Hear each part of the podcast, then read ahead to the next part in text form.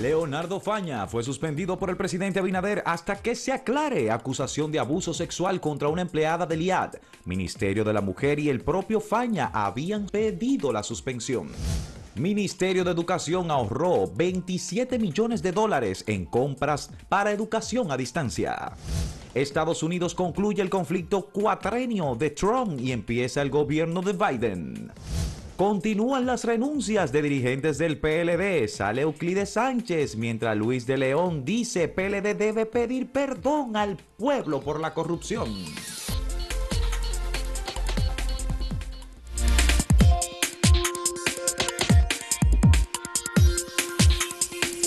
El ministro de Educación, Roberto Fulcar, presentó ayer un informe de parte del propio ministerio conjuntamente con el Programa de Naciones Unidas para el Desarrollo, PNUD, con su representante Inca Matila, eh, que estuvo allí, además de la doctora Milagros Ortiz Bosch, los representantes del Comité de Compras del Ministerio de Educación, además de eh, otras eh, entidades que estaban allí, como la Asociación Dominicana de Profesores, la Asociación de Colegios Privados, y otras entidades que han apoyado, incluyendo incluso instituciones evangélicas como el CODUE, la Conferencia del Episcopado Dominicano, instituciones católicas en este caso, que dieron un informe bastante completo sobre cómo se hizo el proceso de licitación del Ministerio de Educación para la adquisición de eh, equipos que van a ser distribuidos o que han sido ya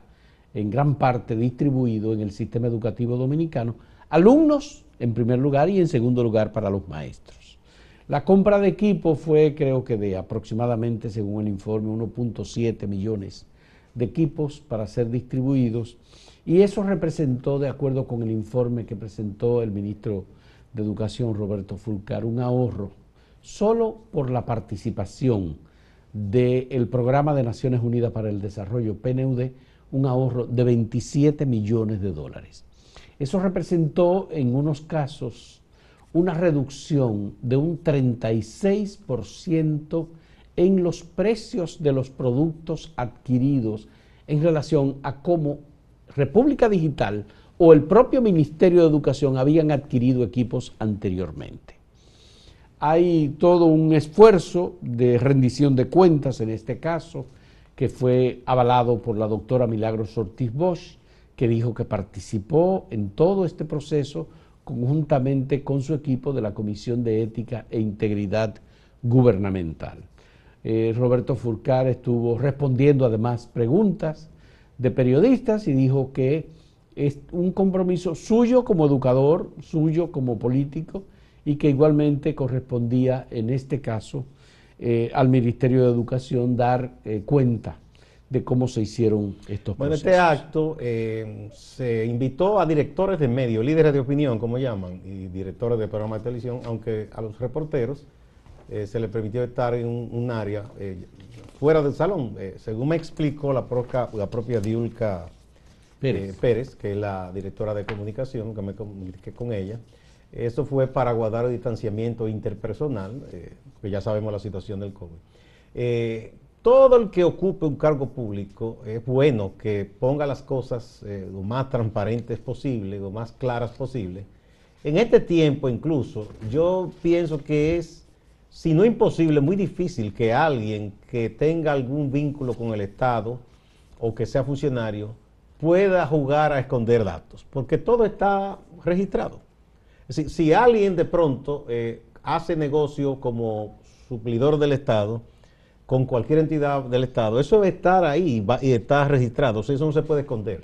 De manera que qué bueno eh, que se hagan las cosas así eh, y que se den todas las explicaciones que se tengan que dar, porque de eso se trata la transparencia eh, y el gobierno de este tiempo, que debe ser abierto, ¿verdad? colocar todas las operaciones en línea, eso es lo correcto. y lo del PNUD, las instituciones eh, que hacen acuerdo con organismos de Naciones Unidas buscan muchas cosas. Una de ellas es, primero, precisamente esa garantía de ese aval de transparencia, porque no se trata de una organización o una entidad local que pudiera decirse que tiene algún vínculo, en este caso no. No. Es un organismo del que exterior. no tiene y segundo, fines de no, eh, no tiene fines de lucro, no es una empresa. no es- entonces, eh, operan siempre buscando la mayor Mira, racionalidad. yo, yo hice la pregunta a la señora Inca Matila si el PNUD habría cobrado eh, en este proceso algún fee o algún tipo de, a un monto de dinero como resultado de su asesoría y de su participación. Ella dijo muy claramente, nosotros no tenemos eh, fines de lucro, no buscamos ganar dinero, no compramos, tampoco vendemos. Hemos asesorado, como Naciones Unidas tenemos un acuerdo con el gobierno dominicano de apoyarles en estos procesos cuando instituciones públicas tienen que hacer compras como esta, pues hay una relación y hay una experiencia internacional que se pone al servicio del país. Bueno, aquí se hizo algo en la pasada gestión de la alcaldía del Distrito Nacional, por ejemplo, que eh, la hizo el alcalde David Collado, Sí. que fue un acompañamiento y una asesoría para el tema también De la basura. de la- no, y de la transparencia en los contratos. y no, toda pero ahí estuvo lo de la compra, lo de los cobros de la Es- basura. ah, bueno, para esa parte la gestión Para de esa cobro, parte sí, no, fue transferido al programa Y de ahí Naciones con Unidas. eso se evitó, primero se salió de un contrato lesivo que había con una cosa que le decían que sí o qué triple A. Bueno, óyeme, óyeme bien, esa compañía AAA cobraba la basura y creo que transfería aproximadamente 4 millones de pesos mensuales al ayuntamiento. Pero que además que ese era el contrato más jugoso a cambio de nada, porque ellos no era que hacían ¿Tú nada. sabes cuánto pasó a cobrar el ayuntamiento del Distrito de 4 Nacional millones a cuánto. Con el programa de Naciones Unidas para el Desarrollo? Pasó a 69 millones de O pesos. que era un negocio redondo que tenía. Es gente. decir, eh, creo que, que era- creo que era un poco más lo que ellos reportaban. Pero, Pero, mira, hay gente siempre muy pero- que pero, dice, no, ¿y por qué hay que buscar un organismo internacional? Bueno, porque eso te da una mayor eh, solidez en cuanto a que tú sepas que va a hacer Mm. cosas de manera institucional y evitar los vasos comunicantes, los conflictos de intereses, el hecho de que haya gente queriendo hacer cabildeo porque es amigo, porque es allegado. Mira, el Ministerio de Educación para este proceso del que se está hablando creó una comisión de veeduría, de observación, de seguimiento, que estuvo reuniéndose y dando eh, asesoría y apoyo y mirando cómo era que se hacían las cosas. Estaba integrada esa comisión de veeduría por el Fondo de Acción Empresarial por la Educación Educa, la Asociación Dominicana de Profesores, el Consejo Dominicano de la Unidad Evangélica, Ser codwell. el CODUE, la Conferencia del Episcopado Dominicano, la Asociación de Instituciones Educativas Privadas, AINEP, la Asociación General de Ética e Integridad Gubernamental. La asociación no, esa Dice, es- así dice la Ah, no, asociación. pero no es asociación. no. La Iniciativa Dominicana la por la. Educación de Calidad, IDEC, y la Dirección de Ética y Transparencia Gubernamental. De manera que estas son, de acuerdo con el relato que ellos mismos hicieron allí, los que eh, estuvieron avalando el proceso. Nada, eso está bien que los funcionarios lo hagan y deben seguirlo haciendo. Y ante cualquier inquietud Y se o entregó este documento. deben también responder. Con eso es que se debe trabajar, con la total transparencia frente a la ciudadanía. Se entregó este documento que describe cómo fue toda la eh, acción gubernamental para eh, la compra de los equipos y los procesos de adjudicación que se hicieron. Pero a los que quieren buscar periquito, que está bien, eso es No, bueno, no, que se mantenga bien. una observación permanente preguntar. y un escrutinio. Me gustaría que revisen un poco cómo se manejaron esos cuantiosos recursos de educación en varias gestiones pasadas, porque ahí sí hubo cosas, desde de, de financiar candidatura hasta quién sabe, nombrar personas que no tienen condición como profesores, hacer de todo. Bueno, vamos a ir Vamos a a la pasar- pausa y vamos a ver la pregunta. No, tenemos una pregunta eh, que tiene que ver con la que hicimos ayer sobre el béisbol. Exacto. La ampliación de la liga fue la Sí, de ayer. exacto. Pues hoy es, ¿cuál es su deporte favorito? ¿El béisbol? ¿El fútbol? ¿El baloncesto? ¿U otros? Que hay, que son muchos más. Vamos a ver. En un momento volvemos.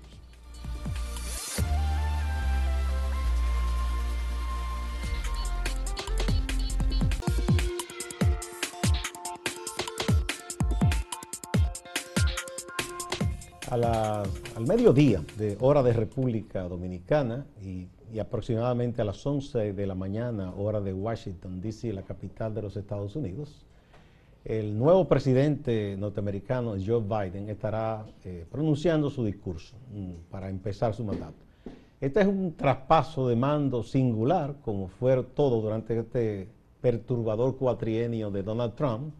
Por ejemplo, lo que es usual es que la pareja presidencial haga una invitación de cortesía al presidente electo y a su señora esposa, y, y las primeras damas intercambian algún regalo, comparten un té como hizo Obama con Trump. Como lo hicieron todos, hicieron los Bush y todo. Con los demás eso no se hizo. Lo otro es que tampoco, él no está obligado, pero tampoco no, está, no va a estar presente eh, Trump. No ha pronunciado, se niega a pronunciar el nombre de Biden. Él habló de que, bueno, sí, traspaso y ahora pidió que la unidad, ahora habla de unidad, pero no mencionó a Biden nunca. Y se despidió extendiendo indultos eh, a diestra y siniestra a sus amigos, ha llegado, entre ellos el señor Bannon, que fue condenado por ladrón. Es decir, él se puso a recoger dinero para ayudar supuestamente a la construcción del muro en la frontera con México que había prometido a Trump y se robó ese dinero. Ese es un amigo de Trump que él perdona ahora. E incluso hay un dominico estadounidense, el doctor Melgen, que también fue beneficiado. Salomón Melgen fue indultado por Donald Trump. Sí, con ese indulto. Sí, y más de 70 personas más. No se pudo establecer si él extendió los llamados eh, indultos a futuro a sus hijos, ni si él se autoindultó. No se ha, no se ha registrado eso. Ya. Bueno, Gustavo, esta es una situación muy particular y muy especial porque Estados Unidos hace esta transmisión de mando, en primer lugar, con, con la ausencia del presidente saliente no es una transmisión de mando tradicional, es todo muy particular. En medio de la pandemia, Estados Unidos es el país más afectado por el coronavirus, por el COVID. Creo que Estados Unidos... Ya sobrepasa más de 400 mil muertos, fallecidos. muertos ya. Pero además, eh, Estados Unidos creo que debe estar sobre los 23 millones de personas ya afectadas por por Creo que ya llega a 24. bueno, 23 o 24 millones y eso pues eh, impide que la, eh, que la ceremonia de transmisión de mando se haga de manera regular como se hacía. Cientos de miles de personas en el mall enorme ese de Washington y eh, son apenas unos cuantos los que van a estar como invitados. No, y una seguridad como en tiempo de guerra. Eso es, muy, son más los militares de seguridad que los invitados. Ahí está desplegada la Guardia Nacional, el Ejército, eh, los marines, tanques de guerra, vehículos de asalto, armas automáticas, lanchas que estarán por donde quieran. Bueno, pocas veces Estados Unidos había llegado a una situación extrema de encogimiento, de alejamiento de los fenómenos internacionales como llegó con eh, la administración del presidente Trump. Él dice que él no hizo ninguna guerra, Dice que fue el único presidente. Se le olvida que la participación por mandato de él en la guerra de Siria, eh, bombardeando y, lanzando ataques, que en un momento se frenó porque Putin le dijo, espérate, que mi gente está ahí, ten cuidado. Y los asesores entendieron que buscar un problema con Rusia iba a tener unas consecuencias que él no iba a poder controlar. Lo otro es que mataron al científico iraní que estaba dando asesoría en Irak, eh, ¿cómo que se llama el que mataron?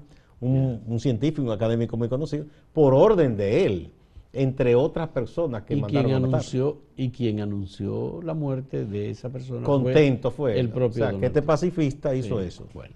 De todos modos, aquí lo que hay que esperar es que haya cambios sustanciales en la política en Washington y que eso se refleje en el mundo y en América Latina. Ya en migración es evidente que habrá un cambio. El tema migratorio es un tema fundamental para Estados Unidos y para los países aliados, sobre todo América Latina. Ya el presidente Biden ha dicho que va a regularizar a 11 millones de personas que tienen ya tiempo y vienen a Estados Unidos y que no están regularizadas. El caso de la cantidad de personas de República Dominicana que está en esta condición se va a beneficiar. Que, eh, obviamente va a representar un, eh, un beneficio muy alto para, para la sociedad dominicana porque son tantos los dominicanos. Mira, esos muros fueron puestos ahí esa verja.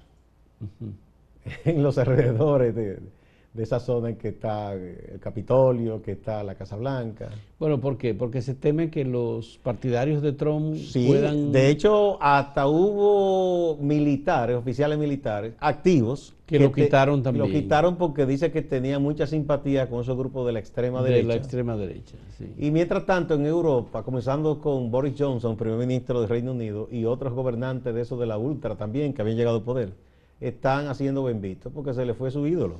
Bueno, el populismo y ese tipo El populismo de, derecha, de ultraderecha. De ultraderecha, en realidad, está...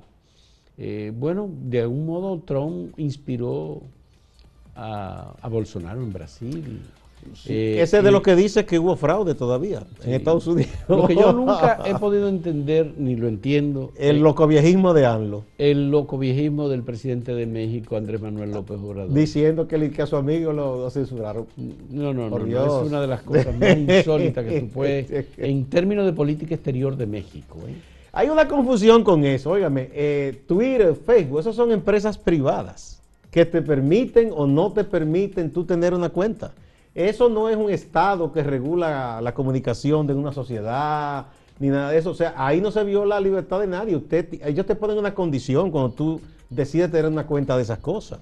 Eso no es, eso no rige una sociedad ni, ni es un gobierno. Entonces, eso es una tontería, eso no se le aplica. Finalmente hay que celebrar que la vicepresidenta de Estados Unidos, Kamala Harris, es una persona afroamericana y además descendiente de migrantes. de migrantes. Y primera mujer además, que los americanos estaban atrasados en eso, ya todo el país han tenido o gobernantes o vicegobernantes mujeres. Con ese tema. De modo que vamos a presentarle de nuevo la pregunta que tenemos para ustedes sobre su deporte favorito, béisbol, fútbol, baloncesto u otros, y en un momento volvemos con alguna de las respuestas.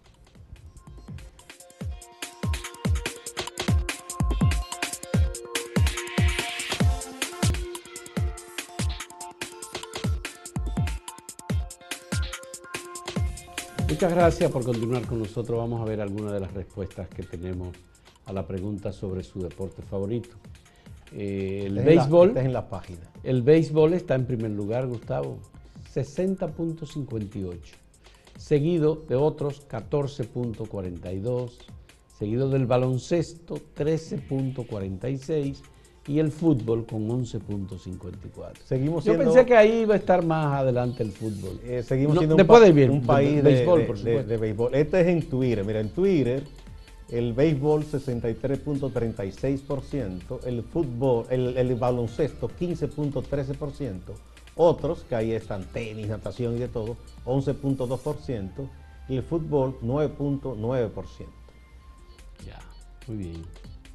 Y en respuesta, Isaac Jiménez dice, está entre el tenis y la natación, ese está entre otros. Exactamente. Aquí tenemos en YouTube, que siempre hay miles de personas que votan. Que hay 2.400 votos. Béisbol, 68%. Baloncesto, 18%. Fútbol, 7% y otros 7%. Ya. Bueno, pues eh, Silver Music, artes marciales mixtas. Sí, esos son deportes que se ha estado creciendo, desarrollando aquí, tienen muchos fanáticos.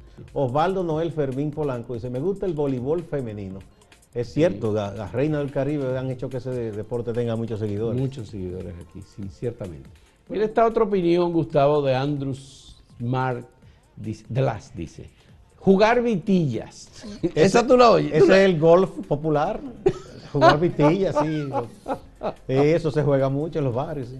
Bueno, vamos a pasar con Máximo Laureano, nuestro compañero en Santiago, que nos tiene siempre informaciones importantes. Adelante, Máximo. Manuel María Mercedes, Dionisio Jerez, ambos representativos de los derechos humanos, se refirieron a la decisión de la Procuraduría General de la República de dejar sin efecto el cobro de multas a las personas que son apresadas por violar el toque de queda.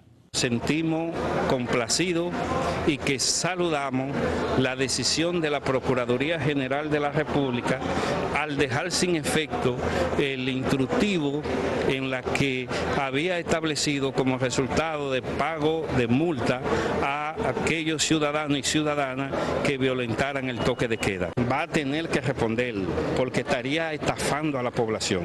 Inclusive nosotros vamos más lejos. Hemos dicho, la Procuraduría ha cobrado 100 millones de pesos por concepto de estas multas que son ilegales. Entonces estamos proponiendo que la Procuraduría ese dinero recaudado que lo designe o que lo envíe a los presupuestos de los centros de privación de libertad para que vayan en mejora de los privados de libertad que han sido afectados considerablemente como resultado del COVID-19. En otro tema, el administrador general de, Norte, que tiene su sede en Santiago de los Caballeros, Andrés Cueto Rosario, insiste con el tema del ahorro. Se puede rehusar, hay una norma. ¿Qué hacían ellos, Fran? Como no había cultura de recuperación de materiales, aún habiendo una norma que dice cómo se recupera el material.